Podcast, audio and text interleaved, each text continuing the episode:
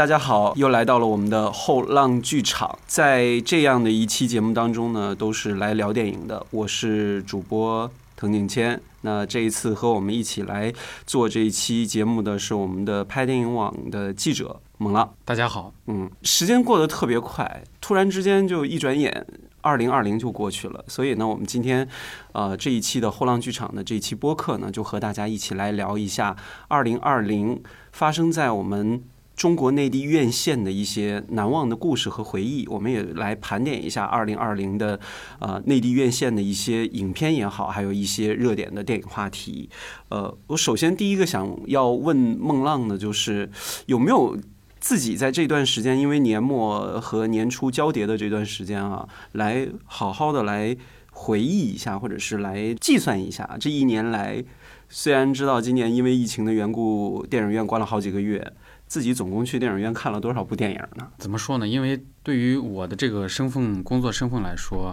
可能是就是我来计算去电影院看过多少场电影。嗯，呃，是不好去计算的。就是我如果拿淘票票它的那个年终的总结报告的那个数据来说的话，就是看过的电影应该在电影院看过的片子应该是十八部。嗯，但是呢，因为我们有那个一些片子是提前看片嘛，对，也有些是别人赠票，还有一些是片方可能是他们拿到的票，嗯，还有一些是在电影节看到的片子，所以说。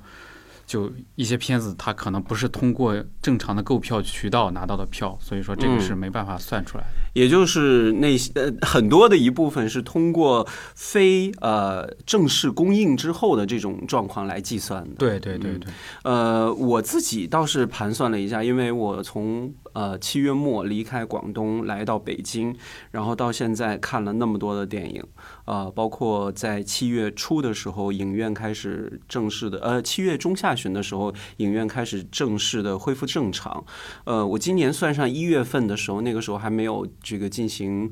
大规模的这种这个居家隔离的这样的一个政策。然后我总共是今年在电影院看了四十七部电影，其中呢一大部分是属于那种啊艺术院线的小众电影，比方说像小西天儿啊电影资料馆这种啊。我大概细算了一下，今年我从一月份一直到十二月份。呃，我的这个购票的这个显示啊，我看了是十五部，大概到十六部左右的院线电影，也就是在电影院恢复这个正常之后，我应该都保持着一个去电影院看电影的一个习惯。嗯，那今天我们这期节目呢，就从我们这个年初开始吧，慢慢的往后捋，来看看这一年。过去了，这二难忘的二零二零给我们彼此带来了怎么样一个深刻的一个印象？呃，必须要说，今年是一个特别特别深，嗯，该怎么说？这种感觉其实挺复杂的那种心情，是特别难以忘记的一年，因为谁都没有想想过，在呃二月初的时候，这个全世界，包括这个所有的行业。特别是我们今天聊的这个话题是电影带来了如此之巨大的一个冲击，呃，在一月初的时候，我再回忆一下当时，我记得那个时候我是在二零一九年的十二月份的时候给自己放了一个长假，二零一九年十二月中旬的时候我就开始休息了，那个时候我自己做嘛，然后一直到二月份。新年呃春节的时候，我回到广东这段时间，我是特别放松的。呃，那个时候我还给自己规划了很多，说在二零二零的时候，哎，是一个特别好的一个开始。我要做这些事情，我要做那些事情，我要做这些事情，规划的特别好。但是呢，猝不及防，然后发生了疫情，让我对于二零二零年一月份很多的一些。关于电影、关于电影院的一些回忆，都在之后很长的一段时间，让我成为一个很平调的一件事情。我不知道孟浪在二零二零年一月份的时候，那个时候你的工作状态是什么什么样子？你那个时候对于电影院，或者是在二零二零这一年来这个过程当中，有没有自己从一个影迷角度，或者是一个电影记者的角度，会给自己一个怎样的规划呢？就是二零二零年。应该是二零一九年结尾的时候吧，然后是就是二零二零年一月份的那个时候，都是大家过年回家了嘛。对。然后当时就是发生这个疫情，然后一开始可能大家因为疫情来的比较突然，很多人都没有做好准备，也没有想到它会以一个什么样的形式和结果，嗯会对大家的生活造成什么样的影响。所以说我在那个时候一开始没有把这个事情想得非常严重。嗯，那个时候你就已经是个电影记者了嘛？对对对，嗯所以我回家之后，我是很快我就就买了飞机票，然后又回到北京来。我还想的是，就是说这个事情可能会马上结束。我当时我记得是我初五我就已经又回到北京了。嗯我还想的是尽快投入工作，然后嗯可能还会有一些别的采访啊，或者说是过年期间的观影的活动啊。但是结果我回来之后，我们整个小区就全部都封闭了。了。嗯嗯然后我就他就不让我们出了，然后就开始给我们办那个通行证，嗯开始就是有居家隔离的政策，然后有那个社区的人，他们过去会专门去检查等等等等消毒啊这些的一些事情，嗯，然后一直就在家待了有两三个月吧，嗯。然后才开始允许外出，然后才开始允许那个外卖啊、快递啊进进入，嗯。就这么一个。呃，也就是在年初的时候，还是自己对于这个啊、记者、电影记者和这个影评人的这个身份的一个正常的这样的一个设计。对对对对对，对我我我是相反的，我为什么会给自己那么多设计呢？是因为我在广东自己做了一个电影放映的品牌，那个时候我还在规划。你看啊，马上这个大概二月中下旬的时候，奥斯卡颁奖季就来了，当时。连续的几番的这个呃好莱坞的大片，像这个《乔乔的异想世界》，像这个呃《婚姻生活》，这些都是还有《小妇人》，这些都是要进入到院线的。我当时就是说，哎，如果要是做的话，我应该是在一月份的时候要做一个奥斯卡主题的放映的专场，然后在四月份左右，我可能要去一下这个其他的一个地方，看看能不能做一些采风的一些东西回来做一下。这个我的这个规划就比较自由一点，呃，也是给自己的这个。发挥的这个空间能够大一点吧，做了这么多的规划，结果疫情一来，结果从二月份开始，就所有的一些之前的完美计划全部都付诸东流。但是我是觉得，在一月份的时候，我们无论是从影迷也好，还是从这个记者的身份也好，都对电影院还是有很多的一些接触的。是比方说一月份的时候，我记得我开年的第一部电影，就是我特别期待的一部影片，就是《美丽人生》，嗯，那个罗伯特贝尼尼的那一部，嗯我一直等着它公映之后，我要说在大荧幕上来看。呃，提到这个《美丽人生》作为我二零二零年的第一部电影来说，我觉得这是一件特别有仪式感的事情。虽然那那那个去看电影的时候发生了一件特别不开心的事儿，因为我去的那个影院呢是我们老家那边就是唯一一一家就是口碑不错的一家影院，结果我在看片儿的过程当中无故中断了三次，让我看电影的过程特别的生气，然后我又去退票跟他们申诉，要求他们重新给我放一场，呃，这也像是一个很冥冥之中对于电影院的这种。就是要求高，但是我是觉得，呃，尊重电影的这回事情，在我来看特别重要的一种感觉吧。这也就拉开了我二零二零年的影迷的生活。然后紧接着我去了哈尔滨，去了吉林，然后看了两部我特别想看的、特别喜欢的电影，一部就是呃迪士尼的那部动画片叫做《变身特工》，是威尔史密斯配音的那一个。然后另一个就是我经常会跟别人提起来，就是在疫情就是前，就是所有的封闭隔离之前，电影院还开放的时候，我看的最后一部电影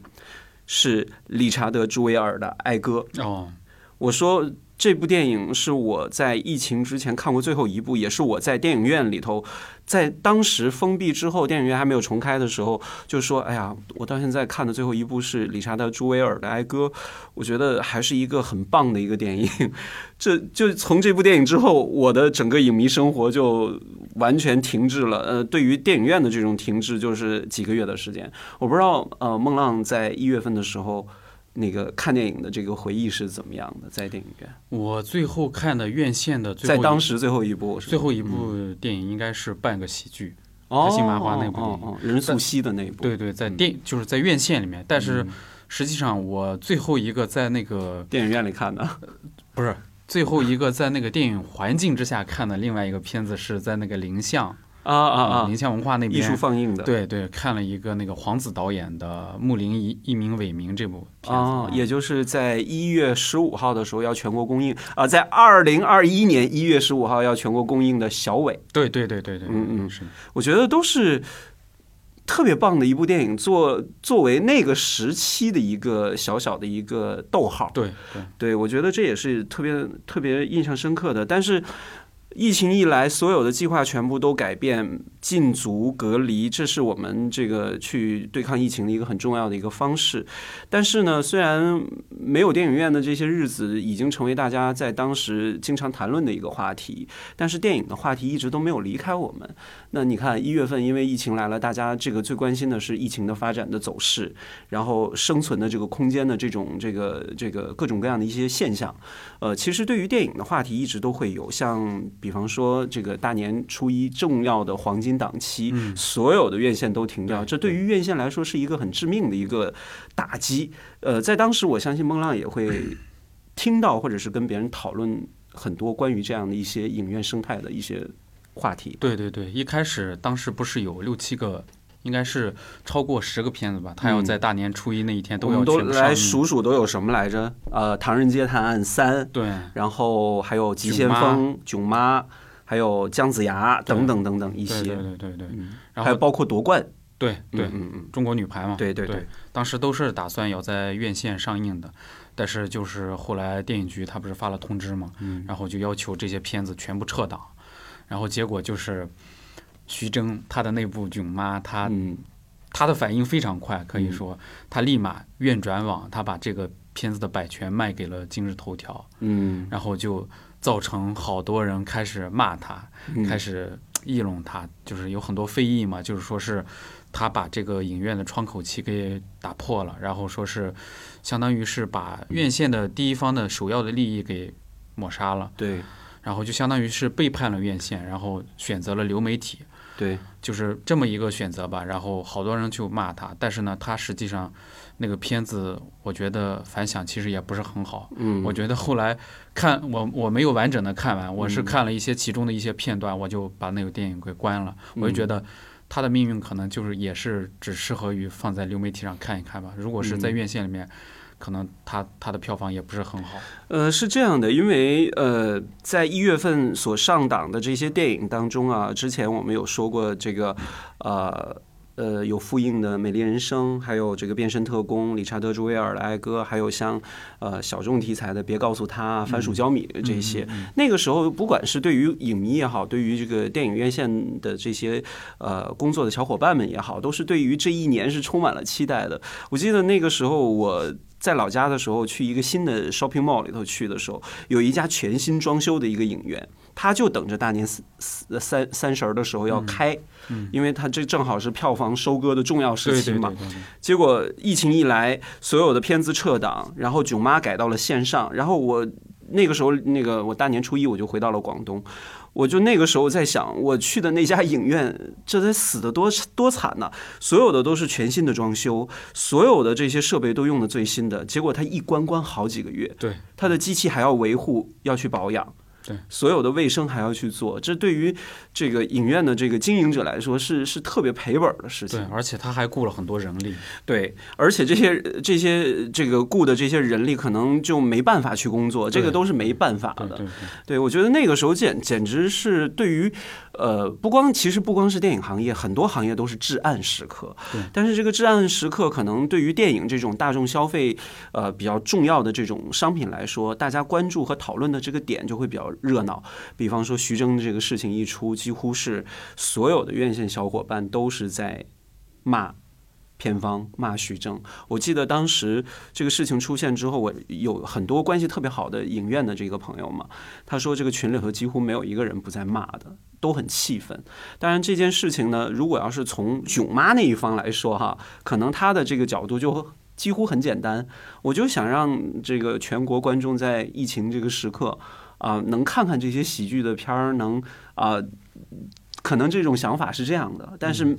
之后的其他的这个各方面的这种细枝末节的这个利益就分歧就会比较大。嗯，这个我觉得有的时候就是特别复杂的一件事情。嗯，其实其实这个事情怎么说呢？就是当时嗯，徐峥他选择把这个片子投放到网上线上去播出，我相信他肯定也是根据各方考量，对最后做出的一个决定。嗯，但是呢，他的这个决定就是首要的，就是冲击了院线一方的利益。我记得当时是有一有那个什么江苏、浙江那边的有一个，它有叫长三角院线联盟，他们有一个组织，嗯好像是有一百多家影院，他们组织的一个自发的一个联盟，嗯，然后他们发了一个网上的声明，他就说从此以后我们这。江苏、浙江的这一百多家影院，我们要抵制徐峥的电影。如果嗯徐峥电影再在我们的院线上映，我们就不给他排片，我们就不给他放映。嗯。就是说，他得罪了一些院线的利益吧。对，这个这个利益其实是一个特别大的一个蛋糕，这个每个人每一方都会在里面都会有一有一脚，但是对于呃最重要的底端的这一些链条的，就是影院和这个是那个观众嘛，下游的这一些，可能他们的这个利益会动得更大一点。呃，我在看完《囧妈》的时候，因为《囧妈》第二天。大年三十第二天就用手机就可以看了嘛，对，然后我在看完之后呢，也是有点小失望的，因为作为囧妈，她这个题材是我非常感兴趣的。她把母子的这种对立的关系放到一个看似很怀旧的一个旅程里面，这个这个怀旧是一种情怀的旅程嘛。呃，然后他又启用了我一个很欣赏的一个女演员，就是黄梅莹老师。所以呢，我在看完之后，我觉得，呃，让自己还是挺失望的。对，但是他的这个一个很特别的一个开始，就变变相的把之后的很多片的这种生存的这个空间，就从电影院转到了线上，对，从从线上开始变成了一种啊。呃首映啊、放映啊这样的一种视角。之后，好几部，比方说三月份的时候，大家都在闭的时候，啊、这个大鹏主演的《大赢家》以及呃《肥龙过江》这两部电影又开始走上了线上这个放映的一个道路。对对。当时你会怎么来看这样的一个现象呢？嗯，就是徐峥他的这部《囧妈》，嗯他是第一部，相当于是院转网的。嗯然后他开了这么一个头之后呢，可能就是说业内的这种好多的片方也好、宣发方也好，然后出品方，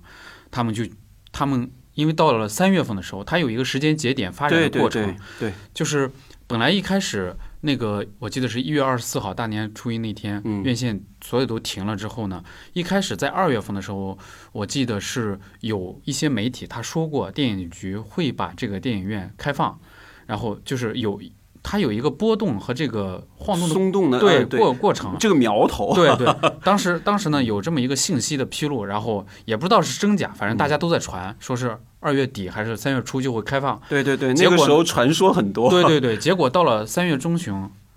又没有开放，就那个消息最后证实是假的，就没有开放，一直它就不开，所以说可能片方自己也坐不住了，好多因为他。他拍出来片子，他不可能一直藏在手里面，他也要回款，他也要给自己的员工也有发工资很多的一些呃这个经经济利益的链条对是在里面的，对对。有这样的压力，所以说这些片子呢也不能一直藏在手里面，嗯。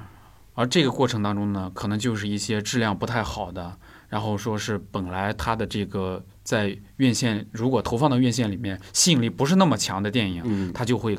率先的考虑我们要不要投放到爱优腾上面，或者投放到这种手机端，嗯，让大家去在线上去观看。所以说，就这几部《大赢家》呀，《飞龙过江》啊，嗯，寻狗启事，对寻狗启事灰灰烬重生啊征途，对，征途，还有春潮，对，嗯呃，而且呢，在当时呢，就是正好也赶上北京国际电影节是要开幕，所有的这些疫情全部都停滞之后，也改到了线上。呃，而且还有很多其他一些影展也开始变相的用线上的这种方式和大家见面，因为那个时候真的是门儿都不能出的嘛，大家能够通过呃各种各样的一些渠道来寻找自己感兴趣的这种这个。品味和类型的时候，这个手机确实成了一个很重要的一个出口。但是我那个时候是特别抗拒的，我特别抗拒用手机去看电影。他们说你可以手机去投屏啊，我说我手机和我家电视没有那么高级，投不了屏。我就是打心里对于这个线上看电影这回事儿是拒绝的。呃，不是我接受不了，因为我是觉得电影本身这个词汇就是属于那种大的空间、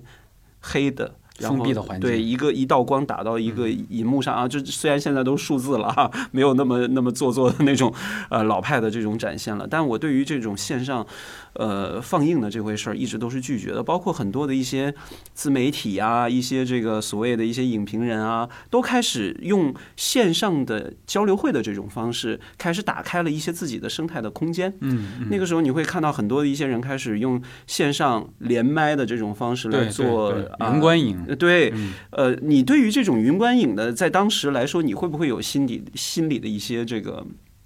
那种会有一些不适应啊，或者抵触是吗？对对对，其实我对这种，比如说用电脑跨媒介观影，电脑看电影，或者说是用手机看电影，我倒没有那么抵触，因为嗯就我们这一代人，我们九零后，就各种方式吧，都原来你是九零后啊，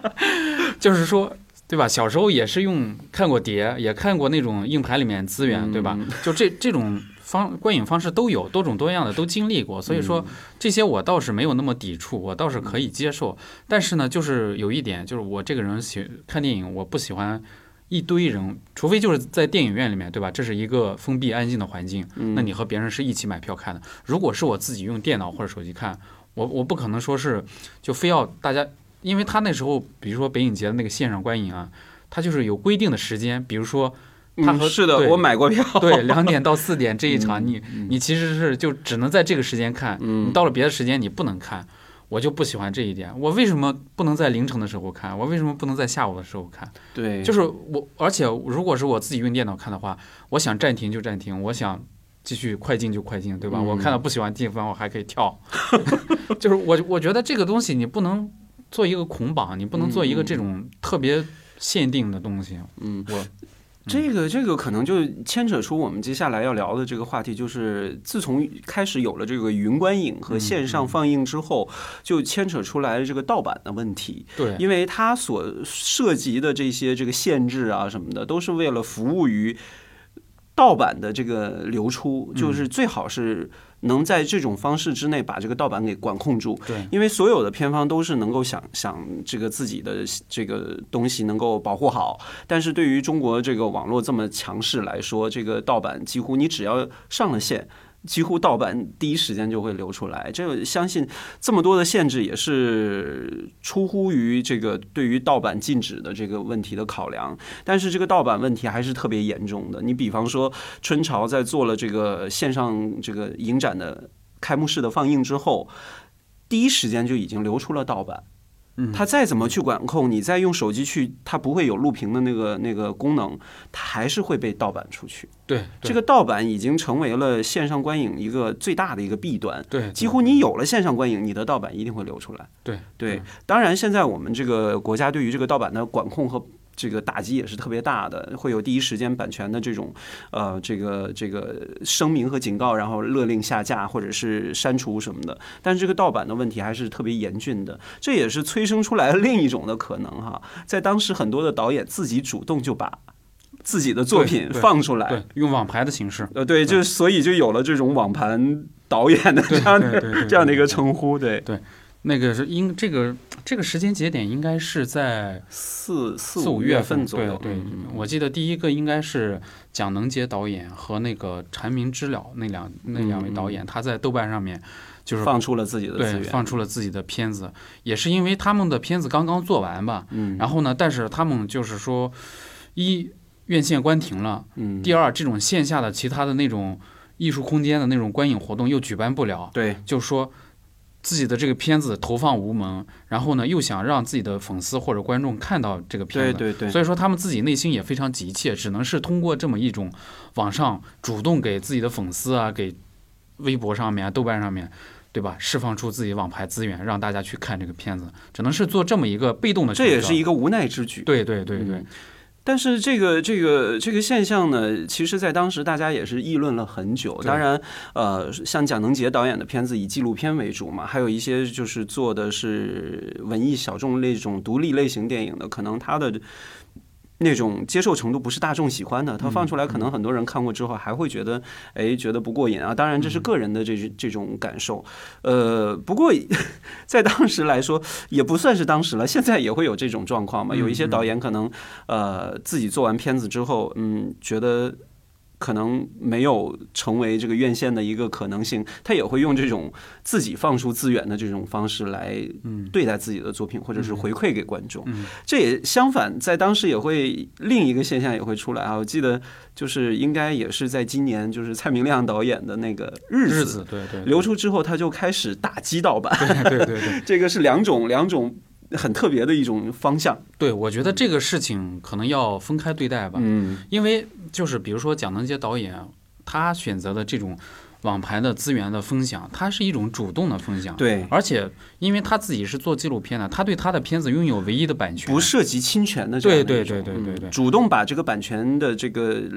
这个拥有权放归给了观众，对对对对对，他他是相当于免费给观众看，对对对，所以说这个不涉及到法律的问题，嗯，但是呢，就是说蔡明亮导演那个他其实是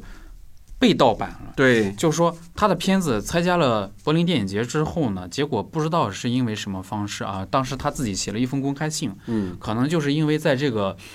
给各大评委，因为他们要给评委看片子嘛，提前看片子，一般都会给呃那个移动硬盘，对，或者是光碟，对对对，就是他会给全球的各大评委寄这种光碟或者硬盘，就是流出去。对，在这个过程当中，可能是被人盗用了，或者说是流出去了，泄露出去了，最后他就开始在维权，对微博和豆瓣上面开始发公开信，嗯，就是。又开始念经了，就是说，呃，蔡导的这个念经是很厉害的，对对对，就是要打击盗版。然后他还揪住其中的一个小影迷，就是说在豆瓣上面索向别人索求这个网盘资源的这么一个人，他把他把他的截图那些东西都杀鸡儆猴，对，都给保留了，然后就专门挂他，然后在网上面，这还引起了好多影迷的非议，然后。就好多影迷说，我看过蔡导片子，我愿意蔡导如果放出一个二维码，放出一个支付宝，愿意愿意给他打钱，对，愿意给他打票钱，说你不要攻击影迷，不要挂影迷，说影迷其实也是想看喜欢看你的电影，这样这样的，就是议论了好久那个事情。我觉得蔡明亮导演这个这个行为其实就像一个先锋的行为艺术一样，他本身他就这个人就是这样的。呃，他也不会，他那一段时间他会大力的来来把这个版权的意识就是强势的输给大家。你们记得 要花钱去看这个创作者创作的东西。我觉得这个意识其实这一两年大家会越来越强了。是是是。对，但是盗版这个词呢，我觉得是永远都无法逾越过去的，因为这个 这个呃，连贾樟柯导演都是都说过，他是曾经看盗版光碟嘛。对对对，这个是。其实挺复杂的一种一种一种生态吧，因为中国的影迷其实你说幸福也幸福，你说辛苦也辛苦，因为在影院里头放映的电影很多，可能呃质量并不是能够满足到大家的口味，可能很多的一些方法呢，很多的一些片子呢，我们又不能从正规的途径来看到，所以呢，盗版就催生了盗版的这样的一个链条嘛。但是我们还是很深恶痛绝盗版对于创作者这种打击的啊，呃。在那个时候，大家其实，在那种挤压的状态当中，其实对于电影还是有很多热情的。我记得那个时候，就渐渐的有一个华人女导演的名字开始成为大家关注的一个焦点了。应该也是当时她拍的一些电影开始被大家所知道，比方说《骑士》。哦，我们所说的这个导演就是赵婷。现在。你作为一个中国的影迷，你不能不知道赵婷这个名字。现在几乎是闪耀在国际影坛上了。对你第一次听到赵赵婷这个名字是在什么时候？应该是在去年吧？不是，赵婷就是他是哪一届参参加那个平遥电影节？就是呃，平遥元年第一年是吧？对对，那就是一七年。对对，就是那年我已经知道他了，但是当时一七年元年那一年我没有去过平遥。嗯，然后。就是知道他的骑士在平遥放映了，对，放映了，而且获得不同的不赞誉，对，特别好的一个反响。对，当时就想看，后来呢，这个片子就也是 流出资源了，然后对，其实我也是通过资源看到了这个片子。对，就说这个是影迷的痛和对对对对对对。但是呢，如果听说他这个片子后来又被一连买了嘛，要引进了，对，如果他在中国的内地的电电影院里面公映上放映的话，我肯定也还会去继续支持的。呃我相信，其实我觉得现在的影迷啊，都已经有了这样的一个意识，就是，呃，我们欠的票钱一定要还的。对对对对对这个就是啊、比方说之前可能因为现在复印片也成为一个热门的话题嘛，那之前我是通过呃盗版下载啊或者盗版碟看的，但是现在大荧幕上了，我必须要去看一下，是这应该已经成为很多影迷这个心里的一个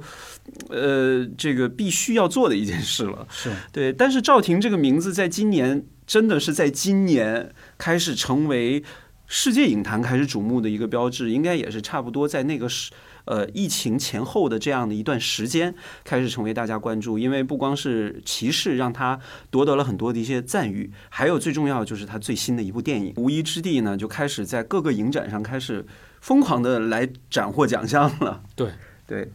就是我记得是应该是威尼斯电影节，然后嗯拿奖了。对拿拿了金狮奖，而且他是最年轻的华语的女导演拿的这个金狮奖，所以说她的这个身份也好，她的年龄也好，还有拿到的这个奖项的重量级所所谓吧，就是嗯。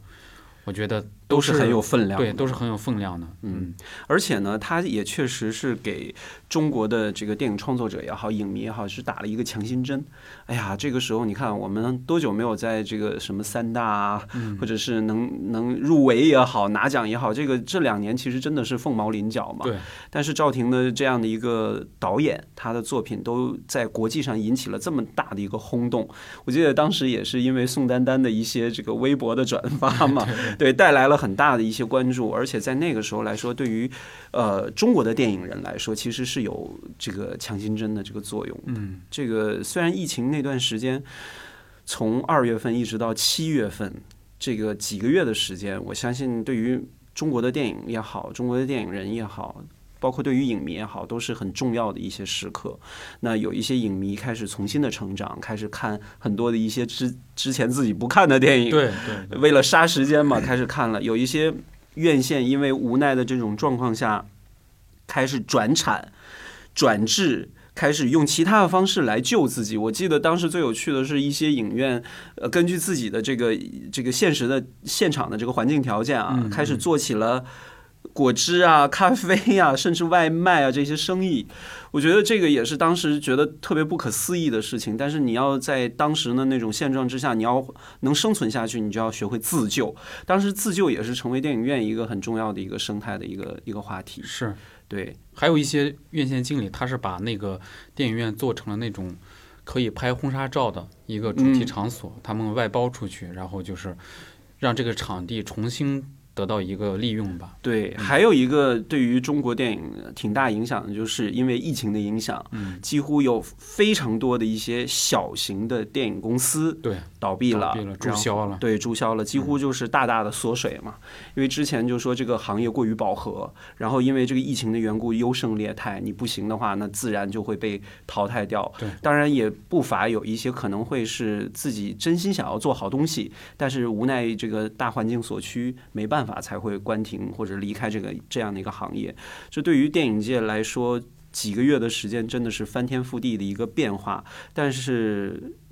中间也是传了很多次，这个时间，哎呀，过一段时间可能电影院要开了，对，再过一段时间可能要开了。这个消息大概我觉得应该是传了四五次，最后终于在七月份的时候现象有所松动了。那个时候，孟浪，你那个时候七月份的状态是什么样的？无论是工工作状态还是影迷的状态？哎，这个回忆起来就比较痛苦，因为就是中间这段过，尤其是中间啊，就是四到六月份吧，我觉得嗯这两三个月我过得非常的焦虑，因为一开始三月份的时候说电影院要开门，嗯然后当时就感觉可能有一点希望了，嗯然后觉得自己的工作也好，生活也好，可能会恢复到这个正常的状态。嗯结果呢，后来又发现不是这样的，然后中间有各种不好的消息，各种比如说电影院关停、一直关停，然后影视公司注销啊，还有关键是我听到有我身边的好几个朋友，他们都打算离开北京，要离开这个行业，嗯，就是尤其你身边的这种你熟识的人，他们选择离开的时候，他们选择被迫要走的时候，你真的心里面特别的难受，嗯也非常不好受，你不知道该怎么做，而且每天大家就是那个时候做这个我们这个行业的人都应该知道，就是其实你已经没稿子可写了，因为没有新片上映，没有一些电影的新闻发生，你你去写什么呢？对吧？所以说你的这个行业生态相当于彻底的、彻底的击碎了，对，彻底彻底的倒了。所以在这种状态下，我我当时我就觉得我每天都活得浑浑噩噩的，然后我就只是靠看着一些老片，因为我我我这个人比较喜欢看香港电影，我就看了好多邵氏的老片，嗯，然后我就看着这些老片，我就每天过得非常的过一天是一天吧，就想着是这个。反正也出不了门，对，然后呢，每天就是卧室，然后厕所、厨房。嗯，现在其实想起来会觉得有点笑，但是当时确实是苦。对对，这个是特别理解的。嗯，因为你刚才所说的这个行业的这个影响，致使很多人开始重新的来给自己人生定位，重新的来选择职业。呃，这也是跟这个行业因为之前做的太蓬勃也也有关系，因为人员流动特别大。那几乎我之前认识的很多的一些电影公司或者是电影从业的这些朋友，有的都已经。本身就已经转过好几次工了，或者是从这个公司去到另一家公司，但是还都是在这个行业内。因为今年这个市场实在是太不好了，很多人就真的彻底离开了电影。对，这个就对于可能真的有心想要从事这个行业来说，其其实是特别痛苦的。嗯这个这个痛苦我是理解的，但是你又没有办法，因为现实的生存状态就是这样子，就是要要活下去嘛。是的，是的，对，我记得当时还会在微博上面会看到一些这个重点词，就是离开北京。嗯，呃，当时我比较有触动，就是在闲鱼上面，就你只要搜“离开北京”四个字，就会有很多的一些。很便宜的，就是他想要走，但是他这些带不走，就很便宜的就转给其他需要的人，需要的这些人。这这个其实，在当时来说，就还是内心有很多痛苦的。这个无论是离开这个行业也好，还是脱离北京回到自己的这个老家去重新的面对生活也好，这改变生活本身就对一个人来说是一个特别特别特别重要的一个事。是是的，是的。嗯，当然，关于这件事情呢，就是说放弃自己热爱的一个行业，或者说是所谓的放弃你自己的梦想、理想，也有一些人他可能有一种持肯定的意见吧。因为我后来也采访过几位导演、几位产业内的一些制片人也好，嗯，他们就说这可能是。就这次疫情可能是对电影行业的一种净化，尤其是对中国洗牌，对中国电影产业的一种净化。因为中国电影产业在近几年、近四五年，它是相当于是狂飙突进、飞速发展。是的，不管是它的票房成绩也好，还是它的产业的体量也好，还有它的从业人员也好，就是它里面可以说是有一部分泡沫存在。是的。所以说这个事情的发生，疫情的发生，可能是导致就是说它把这个增速给降下来，嗯它把它的一些里面不合理的现象给洗洗洗涤一下、洗净。净化一下。对，嗯所以说可能，嗯，就按照他们的话来说，可能是一些不那么喜欢电影的人，不那么忠实于这个行业的人，他就自动的被淘汰了，嗯被离开这个行业了。可能这对电影来说也是一个好现象。我觉得这个说的也有道理，也不能说是他们说的就是错的。呃，这个这个其实大家也是讨论过这个事情，就因为呃优胜劣汰这个是很必要的一个，就是物竞天择嘛，自然的法规。呃，虽然里面小人物的这种喜怒哀乐其实都是虽然平凡，但是都很触动人心。但是生存这个问题一直都是人类的一个天性，你要面对的这种抉择嘛。嗯、就像 我。从广东，我也没有想过疫情之后我会来到北京，这也是为了生活也好，为了自己追求的一些事事情也好，呃，人嘛总是会找到一个合适的这种生生活的这个生存条件下面，再努力的去扎根落地、生根发芽，最后长长成参天大树嘛。我们也希望那些呃因为疫情就是离开了自己很爱的这个行业的这些朋友。就是心中还能有一些不灭的小火苗吧。对，这个说到这儿，其实就算是一个很重要一个节点。七月份电影院开了，嗯，在得知电影院要开的那一个确定的消息之后，你会是有怎样的一种感受呢？嗯、这个我有具体的回忆，具体的事件。啊，要举举例说明是吗？因为因为就是时间我都记得非常清楚，嗯他是七月二十号，然后是电影局发了一个声明，发了一个公告，嗯就说是电影院可以在一些他提出了几点要求啊，比如说当时是限制座位数，嗯。限制上座率，然后说是限制排片量，对，嗯，就是满足这些条件条件之下，而且还是就是消毒环境，对吧？对，满足这些条件之下，可以重新开门，部分开放，对嗯封地区吧，然后是慢慢开。七月二十号，这是全国的，然后七月二十四号是北京的，嗯，北京也北京市局他自己发了一个公告，然后开始开。然后我记得七月二十四号那天，我专门和我们的另一个同事郑月去了首都电影院，因为嗯首都电影院它是北京的一家老字号的电影院，对，是很久了一个国字号，而且它是国企吧，应该是。所以说它是比较有门面的，它比较有这个，我我我仪式感的，对我就知道他肯定，他作为一个北京市的门面，电影院行业的龙头或者说是门面，他肯定会在这一天，不像对，不像不像其他的那些小可能不稳定啊，对对对，不会开门。所以说他在那天肯定会开，而且会有很多媒体会过去。我当时也预想了这么多，所以说我那天早上九点钟，我和我们同事我就说我们去报道一下，我们去采访一下，我们去实地看一看，就说。经过一百八十天的这个调整、休整、休息、关门，电影院重开的这一天，它到底是个什么样子？然后我们就冲到呃那个西单大悦城，呃呃首都电影院的时候，然后结果就当时是好多记者、好多媒体，然后不管是自媒体也好，还有那个北京电视台的、央视的，都在那儿。然后还有那个，我记得当时有防疫局的工作人员，嗯然后都很紧张，对市场监督局的，他们都过来，然后一堆人，还有院线经理都在接受采访，然后还有好多人拍那个消毒的过程啊，等等等等等等。我当时我就啊觉得特别幸福，然后虽然可以看电影，对，然后我当时就嗯、呃还下午又去了一个哦，我那天是去了三个地方，然后拍了一个 vlog，嗯。然后呃写了一篇稿子，就是下午又去了那个保利天安门电影院，然后当嗯时那边也是有几家媒体在去采访，然后晚上去的是资料馆，嗯，啊。你就是在二十四号当天对。是走了几家影院，对，走了三家影院，看了几场电影，看了两场，是下午，因为上午的时候去到那个首都电影院，就是全程看他们是怎么去做这个消毒，怎么去做排片，一个范本，对对对对，然后观察了一下这么一个情况，然后到下午的时候，我是去到保利才看了那个复印的那个第一部片《动画片，那个叫、哦叫什么来着？寻梦环游记》，对，《寻梦环游记》。嗯，然后到晚上，就是呃七月二十四号晚上到资料馆小西天，嗯，然后看的一部是老片《枯木逢春》。倒是挺倒是挺挺符合那个状况，，对，因为他那个片子的主题讲的也是防疫的，对防，疫的，对对对，抗击病疫情的对对对对。对，呃，我的那个开始看电影，因为那个其他地区比北京要早嘛。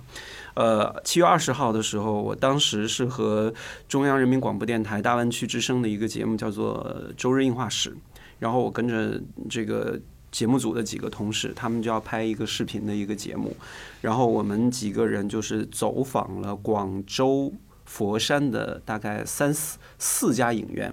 啊、其中包括百老汇，包括这个飞扬影城，啊、包括呃名字有点不太记得了，呃，各种各样的这个环境都有，有的就是关的特别的紧，门儿进不去的，然后有一些你只能在楼上的这个平台看到底下有一些工人在做一些消毒的一些一些处理，然后我记得是去的是呃广州非常热闹的一个地方，天河区那边有一家影院。我们是可以越过那些栏杆进到影厅里头的。进到影厅里头之后，扑面而来的是霉味儿。然后进去之后，因为影影影院是黑着灯嘛，关的嘛，我们打开手机的那个手电筒照，椅子是真的是发霉的。嗯，它这个光是应该，如果影院重开，他们光是消杀这些就应该投入到很多的一些人力和这个金钱成本在里面的，就那种感觉是特别心疼的。然后呢，当我们知道。电影院复映要放的第一部电影的时候，那个那个我们那边那个节目组那个那个负责人就说：“哈，我们来看一下片单，我们做一个有仪式感的一个一个事情，就是集体去看呃复映的第一部电影，后来我就选了《过招关》，嗯，这个是霍猛导演的那个一部作品。虽然我之前看过，但是在当时那个第一次离别啊，应该算是第一部正式公映的新作嘛。对对，呃，当时那个片子呢，我还没有这个在那个电影院，他们在订票的时候还没有上线，他就先把这个复印的这个过招关买了，然后我们进到那个，如果没记错，应该是广州一家比较老牌的一个电影院，叫清宫电影城。然后进去的时候，座位封着塑料的这个袋子，然后隔座，然后两个人隔两个座位隔一个人，然后防疫的这个这个工作做的特别的紧张。那个时候很多的一些院线还没有开门。然后我们也是觉得这应该就算是一个范本，是做给其他的一些影院的工作人员看。之后所有的这个影院开业都要以这样的一个形式来进行。然后呢，在看完那部电影之后，唯一的感受就是还在那个影厅里头还录了一小段哈，我就说能在电影院再看电影，这对于一个影迷来说是一件特别幸福而且有仪式感的事情。是的，然后紧接着在那个事情的第三天，我就跟佛山市政府一起合作了一个活动，叫做“好久不见电影院”。看的那部电影就是《第一次的离别》，嗯也就正式从那部片开始打开了我二零二零真正一个影迷的一个身份来做的一些事情的一个开始。呃，在七月份这个电影院重开之后呢，就开始有一些片子陆陆续续的来上映了，其中也包括很多的一些之前老早就传说要上的，像乔乔的《异想世界》啊，嗯，还有像刺猬索尼克啊，对，其实这些在当时已经在之前很多的资源盗版啊都已经流出来了，是的，是的，但是在当时上映之后，很多人还会选择去看，呃，而且在当时来说，我觉得这些片子能上，其实片方早已经预料到这些盗版资源应该会满天飞了，也就无非是通过这些片，包括一些复映的电影，像什么啊，呃星际穿越大话西游啊，这些就开始慢慢的让这个影院重新的开始有这个活力，因为毕竟在当时，影院看电影对于影迷来说是很正常的这种选择，但吸引的大多数还是普通的观众嘛。对对，对于那种封闭的场合，很多人还是有这种戒心在的嘛。对，在当时这些复映片也是从另外的一个角度，是开始慢慢的盘活这样的一个行业对，拯救这样的一个行业。对，就是相当于把观众重新拉回到电影院里面，对，就让这么一个作用。对，让普通的观众也开始慢慢的走进来。那个时候，我觉得，呃，非复映片的这种啊，商业那个那个剧情片啊，或者是纪录片，那个时候其实是有很大风险的，因为毕竟能去看电影的人还是寥寥无几。就即便是那个影院已经做了非常全面的消杀了，那可能外面的观众还会觉得，哎呀，我觉得不安全。那去看电影，哎呀，我也很想去，但是算了吧。很多人还会用这种方式来去面对嘛。在复映片那一段时间开始成为电影院主流的时候，孟浪有没有自己特别深刻和难忘的一些作品呢？复映片的时候，我觉得，因为我是一个诺兰的脑残粉，啊，就把诺兰的几部片又重看了，是吗？对，就是诺兰的，当时我觉得就《是盗梦空间》《星际穿越》对《盗梦空间》《星际穿越》，因为我本身就是比较喜欢《星际穿越》嗯它的里面的那个故事，然后本身已经看过好多遍了。然后嗯当时它要在院线重新上映的时候，我就去重新又看了一遍。当时我记得是在英皇电影院看的，哦，嗯，而且当时看的时候，它还有一个什么要求，就是当时电影局它有一个规定，就是超过两个小时的电影。要做中间的暂暂停，，对，它在中间要暂停五分钟，然后再消杀，然后再进来，对所以说我当时是看到一半，然后他真的是这么做的，对，真的是这么做的。嗯然后就看到一半暂停之后，然后又重新开始放的。但是呢，就即便有暂停，我觉得他的那个片子的情绪啊、感情啊，嗯他的里面的故事的那个内核都非常打动我，嗯，因为我本身也非常喜欢诺兰。这也不是你第一次看这部片嘛。对对嗯，看了好几遍了嗯，但是我依然还是很感动，依然还是很喜欢。啊，我我记得在几年前电影院看的时候，我在最后哭的是稀里哗啦。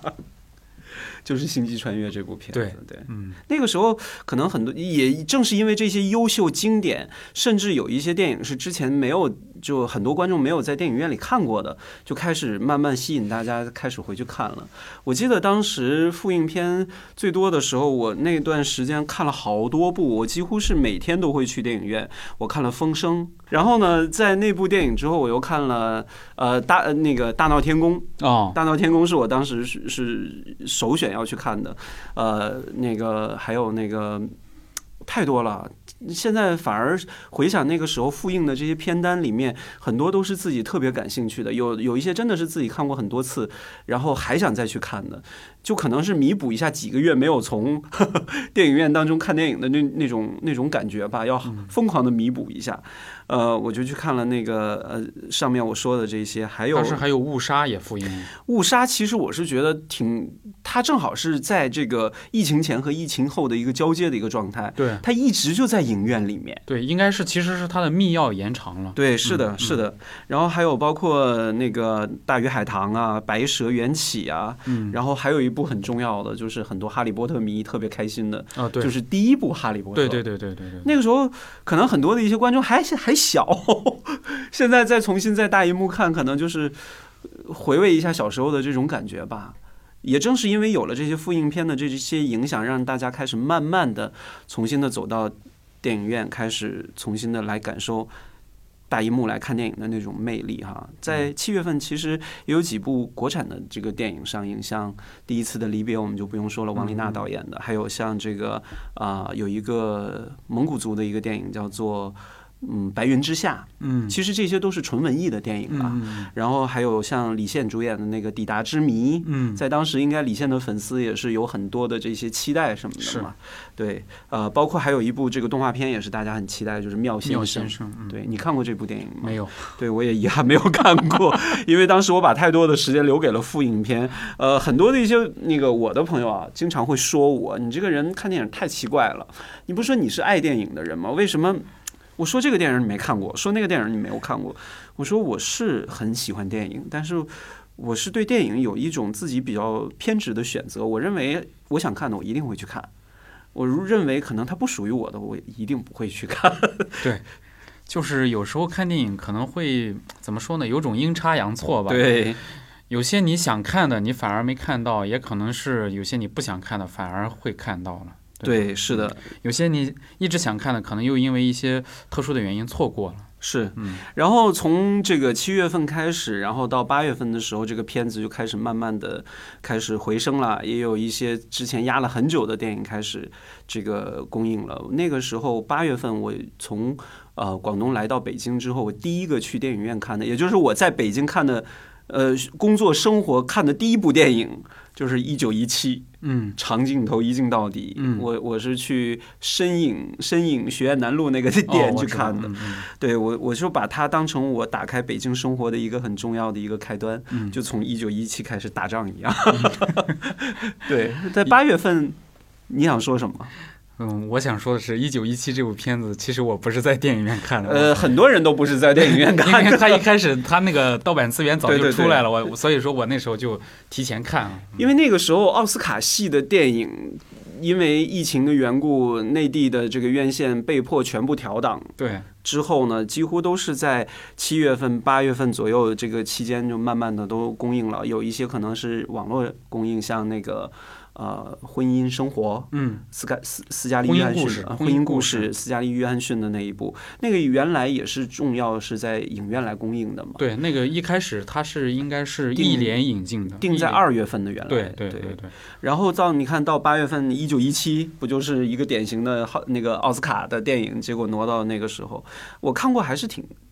挺深刻，印象挺嗯挺震撼的。呃，反而在八月份的时候，这个战争题材电影有两部是给大家留下一个深刻的印象，嗯。一部是一九一七。这个是比较宏观的这个小人物史诗的那种个性的嘛，另一部就是管虎，就是备受瞩目的这个八百，八百。这部电影应该是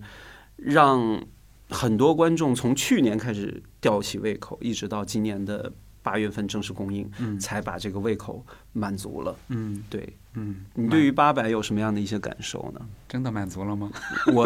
呃，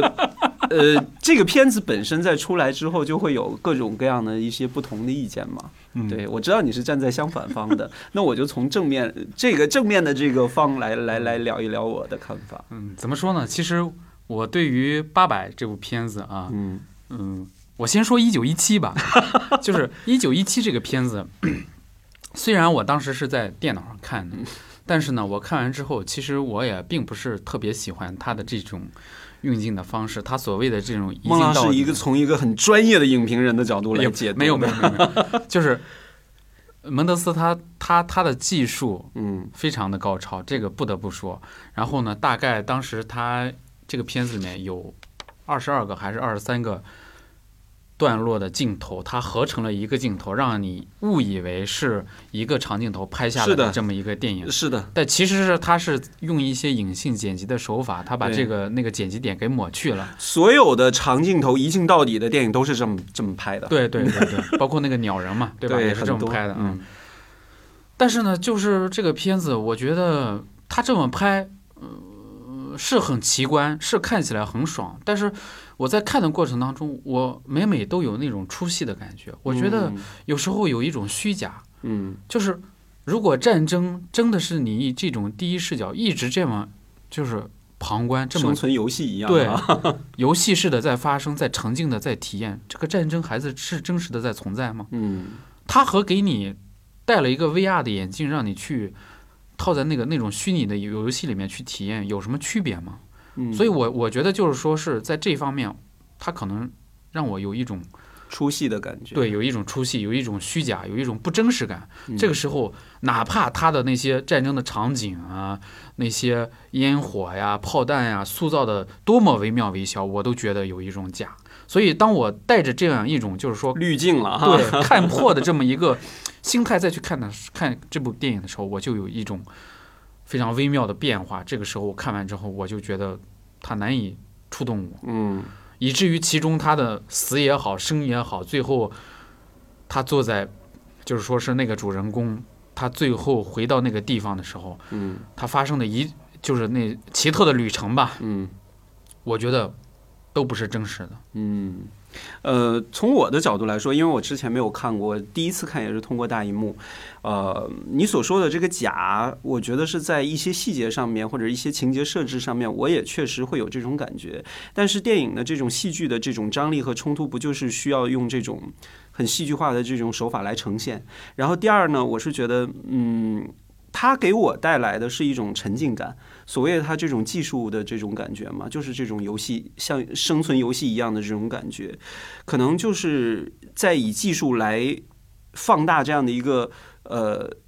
事物也好，故事也好，我觉得这个技术的这种影响力确实让我体验到了那种很与众不同的这种感觉。从这两点来说，我觉得。我对于这部电影还是喜欢的，因为还有就是我这个人看电影都挺感性的，因为很多的那些呃技术镜头的这些拆解呢，对于我来说可能不是我擅长的，但是我会投入到里面，找到自己感兴趣的那个点，然后把它投射进去。这个就是我在看电影的时候这种感觉。我记得我之前还是有电影论坛的时候，那个时代啊，经常是被别人说啊你又来发感性的电影。对我说，我说电影本身就是一个挺感性的一个事儿嘛。是是是是，对，然后再说回八百呢，嗯，八百这个片子呢，因为我本身对管虎这个导演，嗯我也没有抱有太高的期望，因为他嗯以前的片子我都看过，嗯，就说我觉得他就是一个比较二流的商业片导演，我嗯嗯嗯我就是这么定义他的，所以说我也没有期望他在这个片子上面就是像他之前宣传的那么样。要拍出中国的所谓的战争大片，中国的这种战争的呃类型片的最顶最顶级的那么一个形态，嗯，我根本没有去这么去定义它，没有去这么想象它，嗯所以我对这个片子没有那么高的预设和期待，嗯所以我也就没有那么多的失望。我觉得，哦，他后来那个样子就是他，他管虎能有什么能力能拍出更，他能拍成《拯救大兵瑞恩》那样的片子吗？嗯不可能，对吧？所以说他就你觉得中国啊，不是呃，我们那个中国内地啊，嗯，哪一部能战争片能够稍微靠近一点，像《拯救大兵瑞恩》那种？集结号吗？我也不说是整，我们不说，我们先不说靠近拯救大兵瑞恩，啊，对吧？？我们像样的一个战争片，对，就是不需要非要去靠近某一部嗯经典。那好，那我们就说像样的战争片，对吧？嗯我觉得就是说是起码还原出了战争中的那种人性，嗯或者说是一一个他战争的那种氛围。我觉得有这个冯小刚的《集结号》，嗯。张艺谋导演的《金陵十三钗》，虽然他那个战争场面不是特别多啊，嗯但是他也有部分的触及。嗯。嗯，呃，说完了吗？还还有那个陆川导演的《南京南京》，南京，哦当然他的那个里面也不是特别多啊，嗯。但是我觉得，呃，他关于真实的那一部分啊，就是关于战争中的人性也好，还有关于战争氛围的还原这方面，我觉得做的多多少少还有一些呃可圈可点的地方。嗯嗯、但是管虎的这一步呢，我就觉得做的有点太夸张了，真的嗯太商业了，太夸张了。所以它的里面的那些穷戏的部分用了那么多角色，然后嗯设置那么多视角，然后甚至是。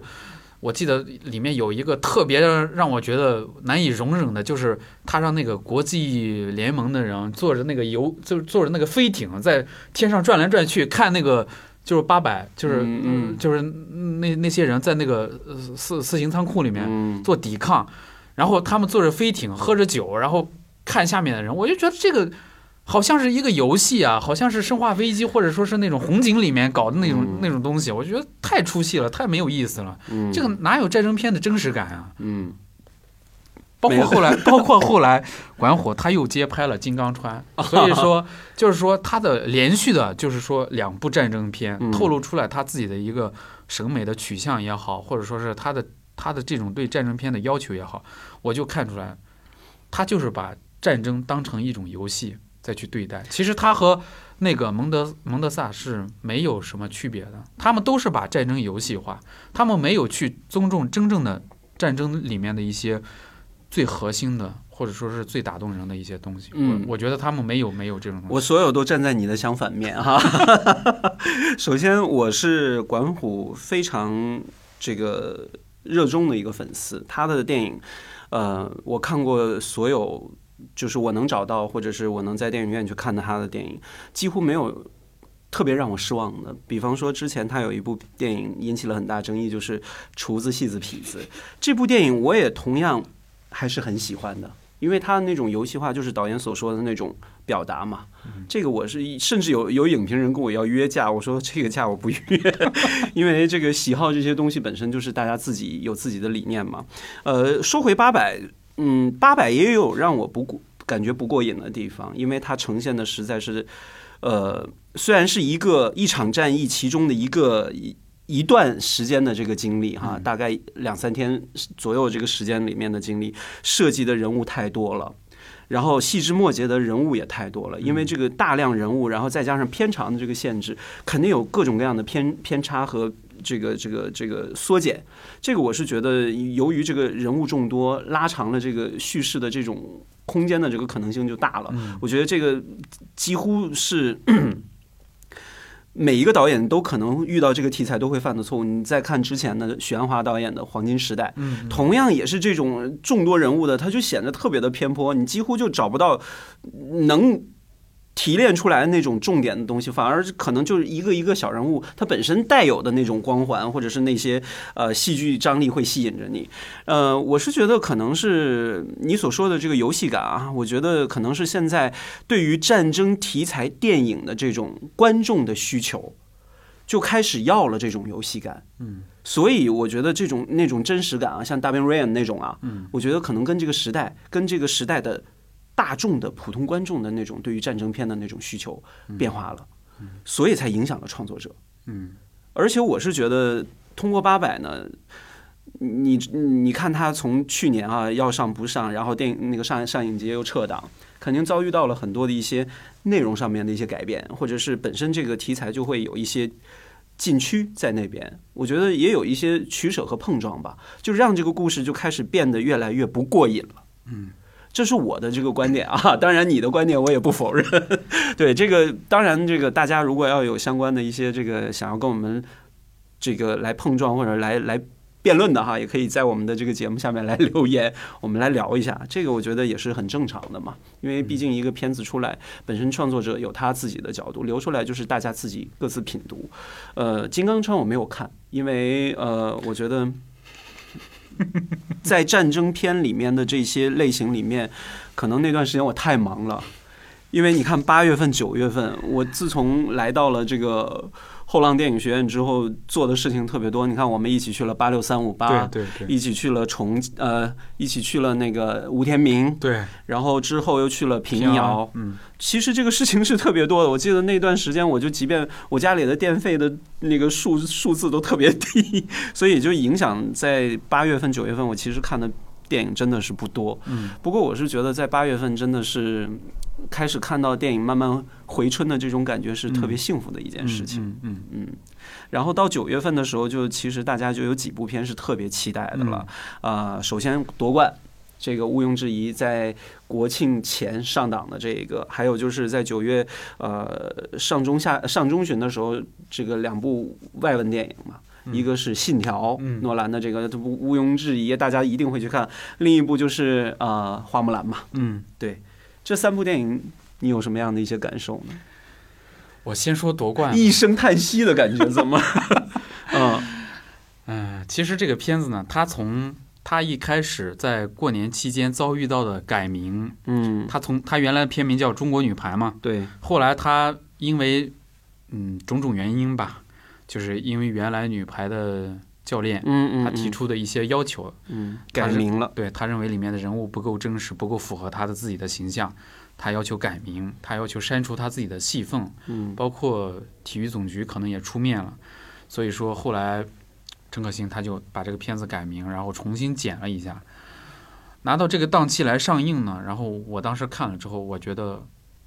索然无味。因为但是他那个节点也算是比较合适了，因为马上就要那个十一长假了嘛。对嗯，对索然无味。对，就这个片子我看完之后，就我我觉得是索然无味。嗯，就不管它是因为改名或者说删减什么造成的，我觉得它如果不删减不改名，它也是这么一个，它已经改不了了。它的它原来的故事，我就觉得就拍得很平，没有那么让我感动，嗯就没有，它只是那种很老套的，我认为是就是呃那种所谓的冠军类电影，就是塑造这个冠军英雄形象。对嗯冠军是怎么得夺来的，然后这个女排这个队伍是怎么建立起来的，然后塑造了其中的那么两三个，包括郎平啊、彭昱畅演的那个角色，对吧？朱婷啊对，演的那么两三个角色，核心的角色。然后我觉得巩俐演的那个郎平还可以，还凑合。但是呢，就是和郎平真实的，因为我们我们在这个呃体育转播里面，或者说是在那些体育赛事了是吗对你都会看到这些人的面孔。嗯，你再去让另外一个又是特别著名的演员去演这么一个你平时都能看到的一个体育教练，你就会感觉，哎，怎么对吧？出戏。我已经觉得很棒了。对，他是演出了一些特色吧，演出了一些优点，但是呢，就是你老是会和真实啊，来对比对真实生活当中的人物去对比，所以你你这个时候你的心里面你是有一种不满足感的。嗯你看的时候，尤其是我记得是，嗯，它里面因为他拍了好几场这种中国女排的最大的赛事嘛，就是嗯当时他们要拿这个冠军的赛事，嗯。我就觉得他的那个剪辑方式真的我非常不喜欢，他的剪辑方式和那个中国机长的剪辑方式特别像。嗯嗯，就是把一个群像式的那种剪辑方式，剪碎镜头特别多，然后呢铺排到一起，嗯。让你感觉这个节奏非常快。但是呢，你会发现这个在在这个碎镜头那么多的序列化的镜头之内，你没有抓到任何一个重点，嗯。你看到的都是一些群像，但是呢，你没有主体人物，你也没有让你感动的地方，嗯。所以这是我非常不喜欢的嗯一点。我在看夺冠的时候呢，其实因为那个你是九零后嘛，我是八零后啊，因为女排这个精神确实是在我小时候是有很重要的一个存在感的，因为那个时候无论是这个呃平常的生活也好，无论是在学校也好，在家庭也好，呃里面的那些名字是经常会出现的，然后包括电视上面当时也是主流。我觉得情感和情怀是这个电影最重要的一个表达的一个点。其他那些我觉得其实都不重要。他要把这种这个我们中国女排这种敢打敢拼的这个精神啊，这种精神的这种渲染和传递，才是这个电影的主流。这是我看完这个电影最重要的一种感受。但是我觉得你说的就是她的所谓的敢打敢拼，或者说是中国女排的那种集体主义的那种精神，嗯我觉得她也没有很好的拍出来，她只是靠着一一些口号，然后靠着这种人物的预设，去营造了那么一种让你稍微稍微有点感动的那么一点情绪。他是想要用这部电影让你重新的记忆起哦，女排真的很棒。那如果是这样，我为什么不去？再看一下女排的那些对啊，我直接找一部那个转播的赛事，我拿出来看一遍不就行了吗？转播赛事这也太难了吧！所以这种戏剧化的这种，呃，影像化的这种呈现就出现了。其实我是觉得还有一个很特别的一个点，也是，呃，如果要是今年没有疫情的话，哈，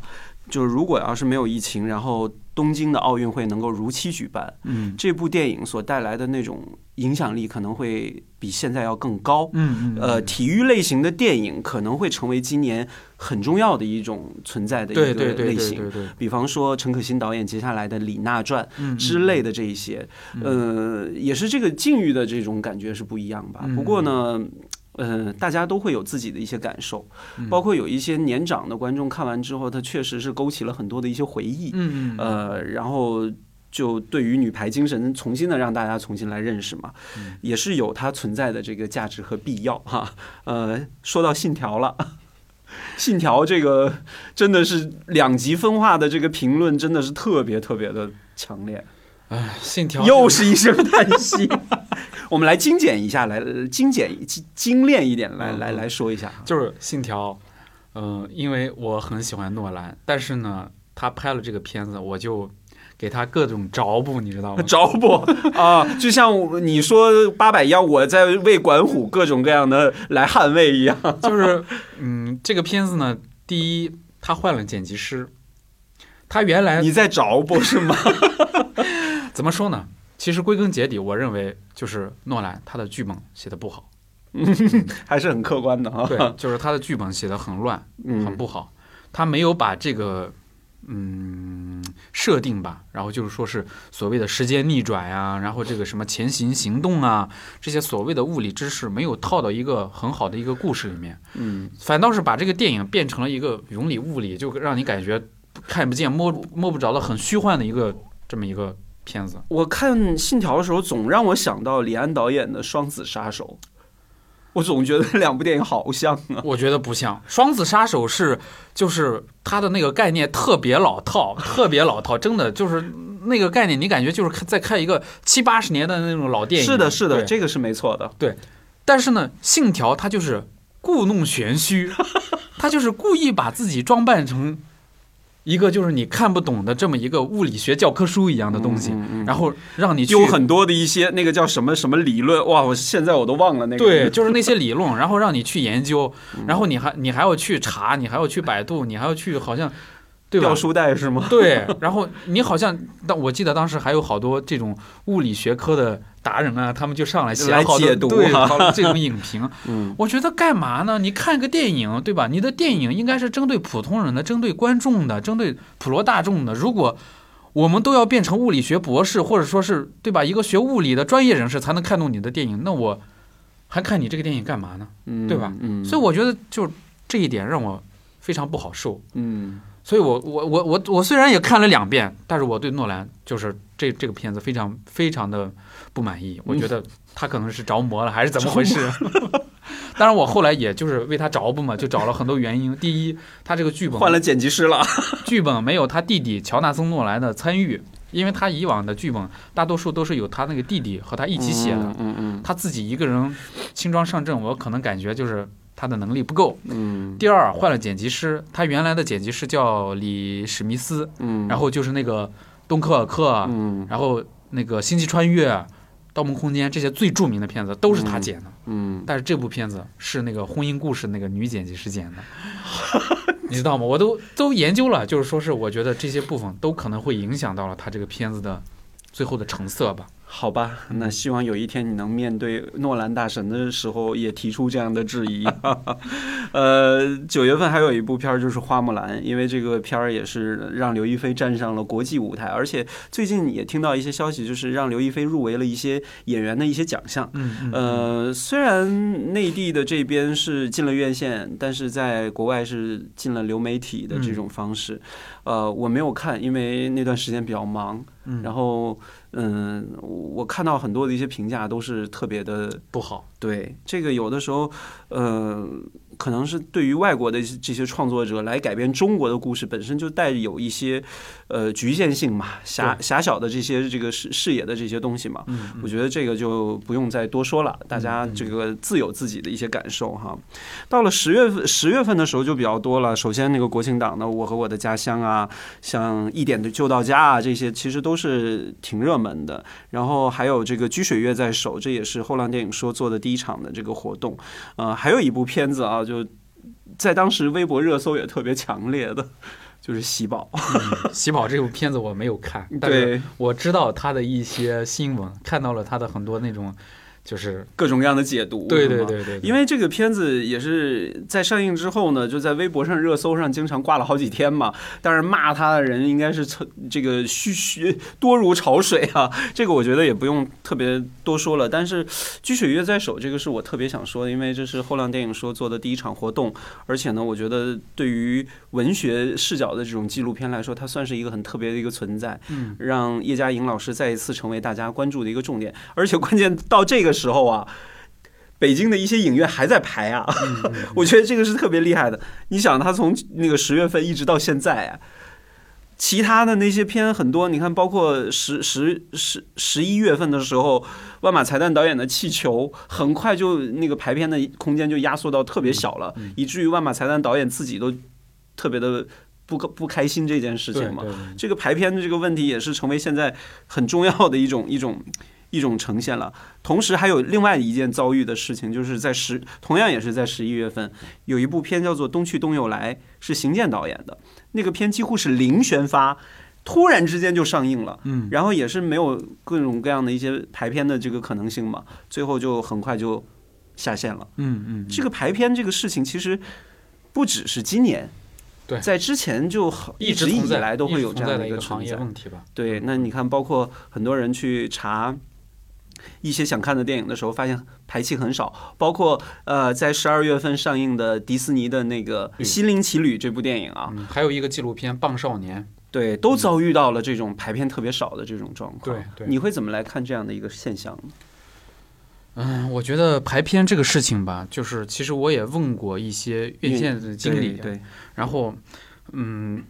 他们告诉我的一个嗯最真实的原因，他们就说，其实他们是完全按照观众的喜好。对观众的选择去做这个决定的，而不是说是他们自己想排什么就排什么。是的，是的，他们也是根据每天来到电影院，然后去看每部片子有观众的人数。受众的对。对受众的视角，对，然后排片的数量去做一个安排，去做一个。还有一个时长的一个安排。对对对对，嗯。他们也知道那些文艺片或者纪录片，他们的质量可能是比较好的，嗯，但是呢，你排了之后，它就是上座率差，它就是观众看的人少，所以这个时候你说在同样的场次、同样的时间的安排之下，它如果同时有一部商业大片和一个文艺小片，对吧？他排商业大片，他可以做到百分之七十到百分之八十，甚至满座；他排一个文艺片或者纪录片，只能做到十几个人或者几个人，甚至有的时候会空场。对，甚至很很多空场，这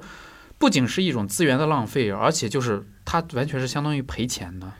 嗯所以这这对于影院方来说，可能是也非常无辜吧，嗯，对吧？但是呢，作为这个嗯发行方来说，或者出品方来说，设置方这一方来说的话，尤其是这些导演们，他们作为这个电影作品的第一创作者。他觉得我辛辛苦苦花了好几年的心血，花了那么多钱，对吧？花了那么多的人力物力拍出来这么一部作品，然后投放到这个市场上，无人问津，门可罗雀。这个时候就是他双方都会有自己的内心的一种坚持和纠结。对他自己觉得也非常有落差，觉得非常不好受。所以，像万马才旦导演，他在微博上面表达出那么一个情绪，对吧？对，像以前王小帅导演，他不是也也骂过这件事情吗？啊包括方丽制片人也对啊做过一些，对对对对，对这都是老话题了。对所以我觉我觉得这个事情怎么说呢？可能还需要形成一种更长效的一个机制，对，而且国家包括电影局，对吧？这个电影的主管方是不是要出面？他们要和院线方和这些出品方共同协商，来把来为这个这个独立电影或者小众题材的电影，就多开发一些市场，对，还有一些嗯艺术电影嘛，对吧？嗯你能不能安排一条可靠的艺术院线等等等等等等？嗯，这个问题可能是将来必须要面对，而且是要必须要解决的一个问题吧。其实我是觉得现在有这个一联的这样的一个签约院线的这样的一个一个一个形式啊，已经是比以前算是一个进步了，起码让一些片在一些影院当中还能找得到，这个我觉得已经算是一种进步了。只是因为现在大众对于电影的这个需求还始终是一个商品嘛，这个这个这个内心的纠结其实是一直都有的，而且我是觉得这个话题也不只是今年会有，未来肯定也会有。对，嗯，还是希望能够让各种各样的电影都能够找到它自己的受众吧。那我们刚才一直说到了十月份哈，嗯十月份的时候，其实，在内地哈，呃，我们的这个影迷圈里还是有一个很大事情发生，就是之前我们曾经录过的一期播客，就是关于贾樟柯导演退出平遥影展的这样的一个事情。对，几乎是掀起了轩然大波。是对，就是，但是这件事情到现在其实也是晦暗不明的，就是，我们不知道它的结果到底是走向哪个方向。嗯。嗯，因为也没有人出来披露这个事情。只能静待明年这个时候看看平遥国际影展是以怎么样的一个形式来出现，对对，是就能留留给未来吧这件事情。因为这件事情，我和孟浪之前也是专门录了一期播客，和大家一起来聊过其中的一些彼此的一些感受。呃，在十一月份的时候，你看我们刚才有说了，有气球、东去东又来啊、这些这个比较热门的一些电影，还有就是张艺谋导演的一秒钟。嗯，这些电影慢慢上映之后，就开始让影院里越来越越热闹了哈。那个这个是包括像《一秒钟》这一这这部电影呢，我当时就是去看的首映场。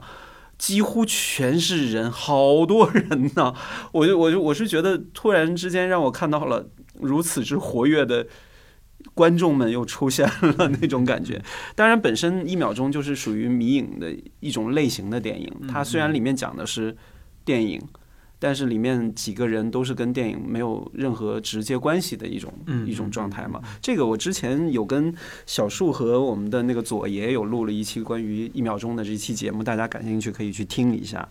然后气球是我们后浪电影说的第二部选择的作品嘛，一转眼我们就来到年末十二月份了。因为这个这个我们已经录了大概快一个半小时了，我们要加点速度哈。其实，呃，能聊的电影其实还是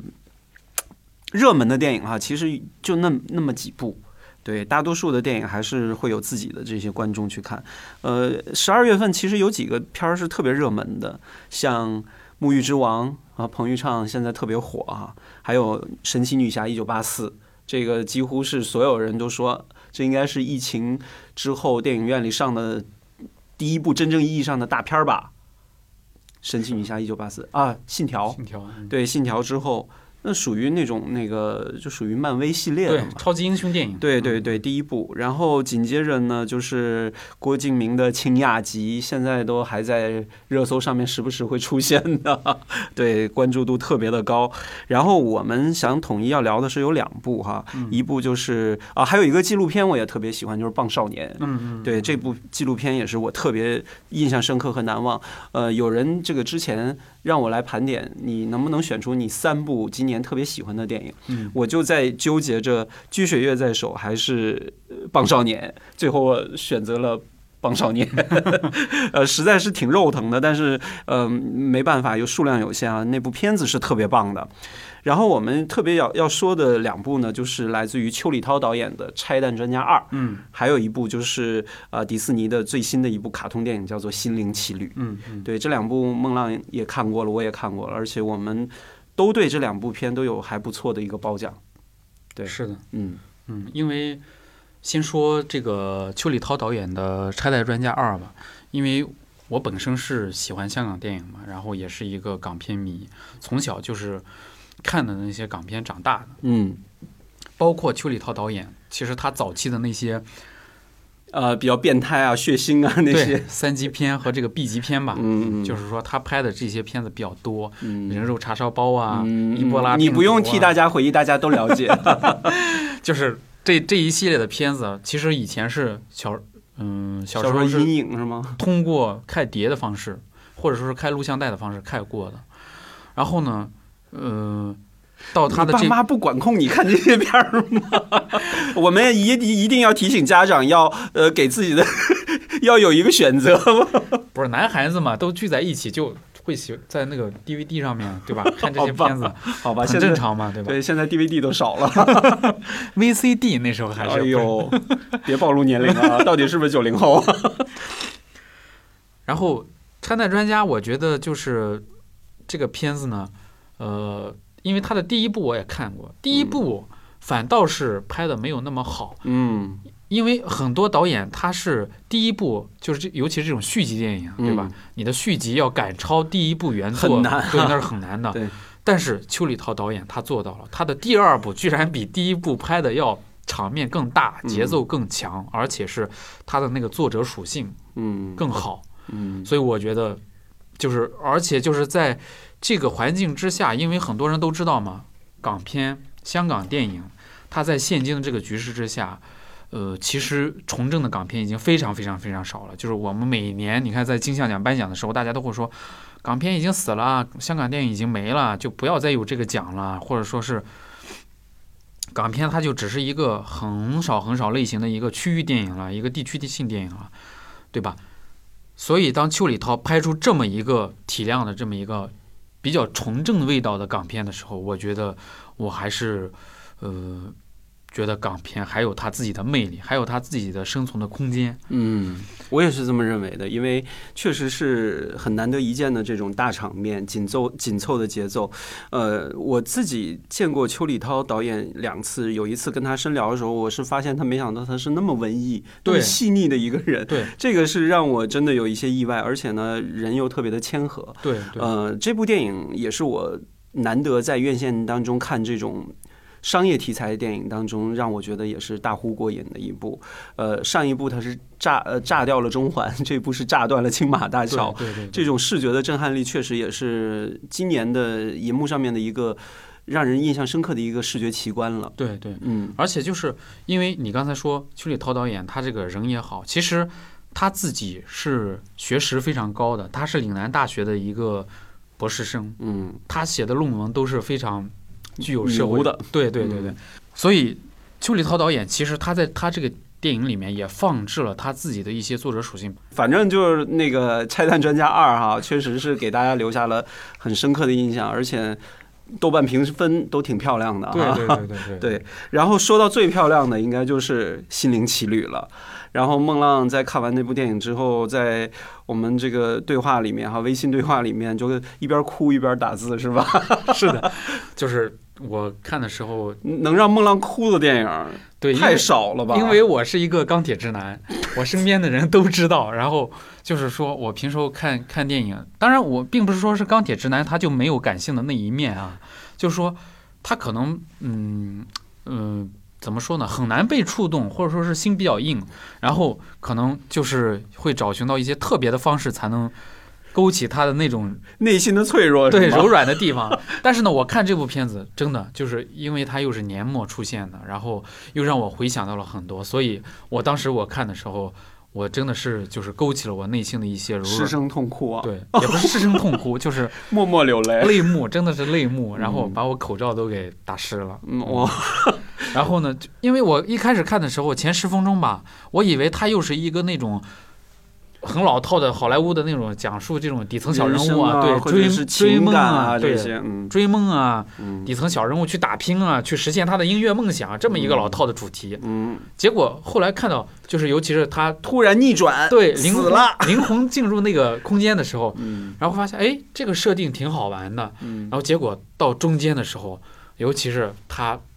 弹钢琴的那一对他，他弹弹钢琴和那个另外一个灵魂伴侣吧，嗯然后互相争吵着去展开一段冒险，结果他们自己互相去寻找，然后最后他他都彼此找到了自己的内心，对，然后呢，他就是揭示了他的一个主题，其实就是说是。你作为一个普通人，作为一个平凡者，你不要有那么多的抱怨，你过好每一天。其实你的每一天都非常精彩，启发了你是吗？不是不是启发了我，我觉得就是说他的这一面是有反类型的，是的，就是和那些所谓不是讲大道理，对对，嗯和那些什么塑造英雄啊、追梦啊、梦想啊，小人物变成大人物的那么一个过程是有区别的。他他这个其实就是正是我们平凡人或者说是普通人自己的一个内心。我觉得这一点是让我感悟良多吧。嗯就是说，我我们作为一个我们经常每天嘲笑自己说是打工人、社畜，对吧？我不喜欢这些词汇。当就要过好每一天嘛。，对，所以就是说，看这么一部片子的时候，我觉得就是你在工作当中、生活当中遇到的那些不平、遇到的那些不痛快，或者说是你烟消云散。，对非常治愈，感觉嗯非常温暖。然后看完之后，听着他那些有趣的爵士音乐，对吧？很暖心。是，呃，我在看这部电影的时候呢，其实到最后我有一种找到知音的感觉，我也是在那个段落开始流泪的。呃，我是他触动我是因为我终于找到一个，就是我就是能读懂我内心的一种一种一种电影了。我之前有看那个《无敌破坏王一》的时候，我在电影院结尾的时候哭得很厉害。呃，是因为我我知道一个孤独的人突然之间有了这么一个被肯定、被被成长那种感觉，是特别触动人心的。然后在这部电影呢，我是觉到了，我是觉得我在里面找到一种很惺惺相惜的一种感觉，就是我认为平凡的生活，就即便你是我我不喜欢什么社畜、打工人这些词，因为人都是要个体，虽然生存的这种呃这个重要的性已经成为我们重要性已经成为我们生活当中很重要的，因为你要为了生存来打拼嘛。但是我为什么我们为什么不不去有情怀的去生活，去面对这一些呢？我是觉得我找到了一种知音的感觉，因为尤其年年到四十的时候啊，这个我一点不怕暴露年龄哈。年到四十的这样的一个节点的时候，对于人生的看法就会有另外的一种层面。呃，我也经历过了人生各种各样的一些挫折也好，高峰低谷也好，我也是经历过那种啊车祸死临近死亡之间的那种感觉也好。我是觉得，我经常现在是把自己放到一个相对应的一个位置。你现在这个生活的状态是你想要的吗？如果不是你想要的，你怎么能够超越这平凡的生活，去去让你的人生不一样起来？所以我经常会跟同事说，你千万不要对一个你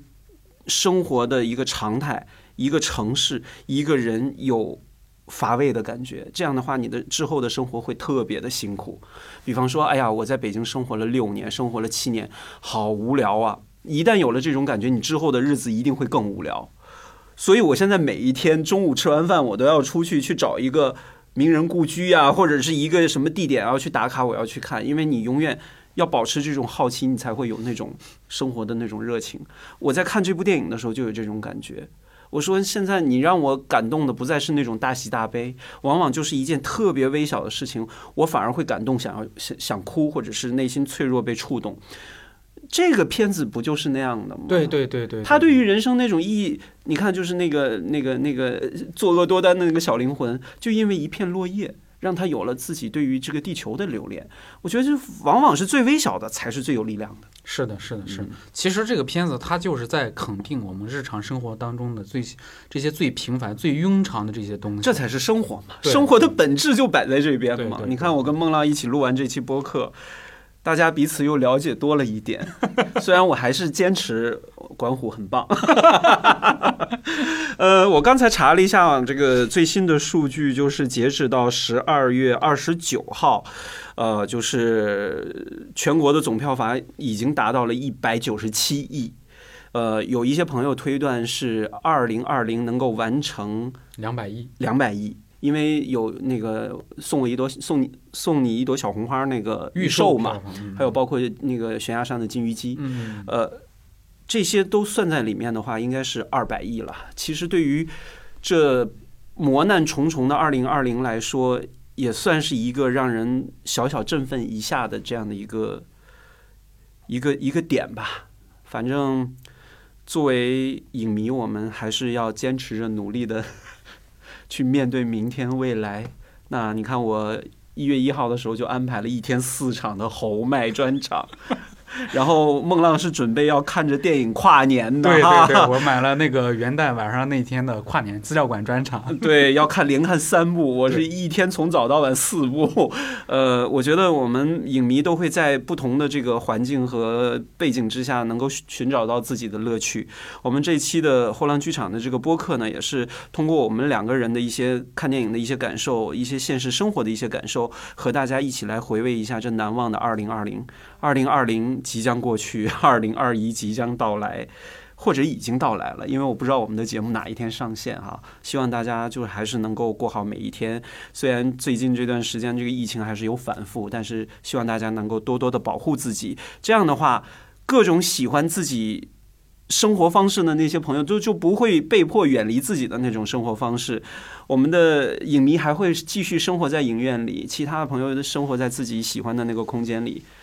希望大家都能够一切如常，安然、幸福、快乐。好，我们今天的后浪剧场就到这里，一个半小时。谢谢孟浪，谢谢谦哥，好电影万岁！电影万岁，拜拜。Say